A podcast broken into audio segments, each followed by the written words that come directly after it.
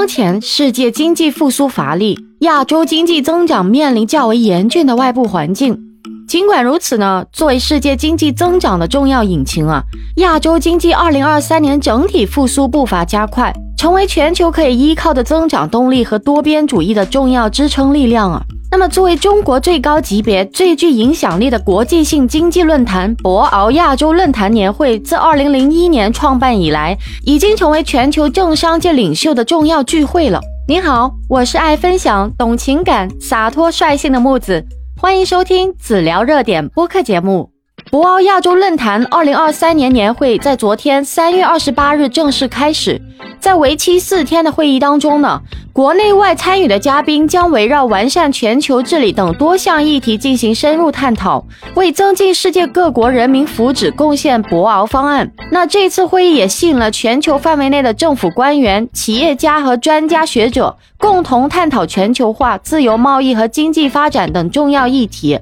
首先啊，让我们来一起了解一下今年博鳌论坛的一个主题和议程吧。那么据悉啊，本届年会围绕“不确定的世界，团结合作迎挑战，开放包容促发展”这一主题，年会将设发展与普惠、治理与安全、区域与全球、当下与未来等四大板块展开议题讨论。那么本次年会的亮点之一呢，是中国的开放承诺。中国国家主席习近平在开幕式上发表了主旨演讲，宣布了一系列开放措施，包括扩大市场准入、提高外商投资保护水平、加强知识产权保护等等。那么这些措施呢，也进一步表明了中国将坚定不移地推进改革开放，加强与世界各国的合作，为全球经济增长注入新动力。那另外一个看点是数字经济的一个发展，数字经济已经成为全球经济发展的重要引擎之一啊。博鳌论坛年会呢，也特别关注数字经济的一个发展和趋势前景。本次年会呢，也设立了多个专题讨论，还有圆桌讨论。那么，围绕数字经济的新技术、新应用和新业态展开了深入探讨。此外呢，中国还发布了数字经济发展报告二零二三，提出了数字经济领域的一个战略目标和重要任务，为数字经济的全球合作也提供了新思路和新动力。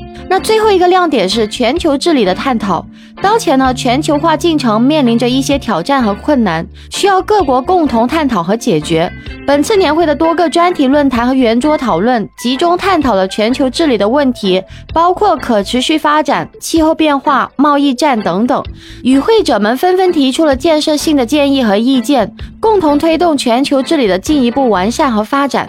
那么本期就是围绕博鳌论坛年会的亮点抢先听，希望能够为大家提供一些有益的信息和启示哦。本期内容就跟大家聊到这里了。如果您有任何的想法，欢迎在下面评论区互动留言哦。记得订阅、收藏和转发本专辑给有需要的朋友啊。木子每天晚上七点到十二点都会在直播间跟大家不见不散哦。感谢您的收听，我们下期节目再见。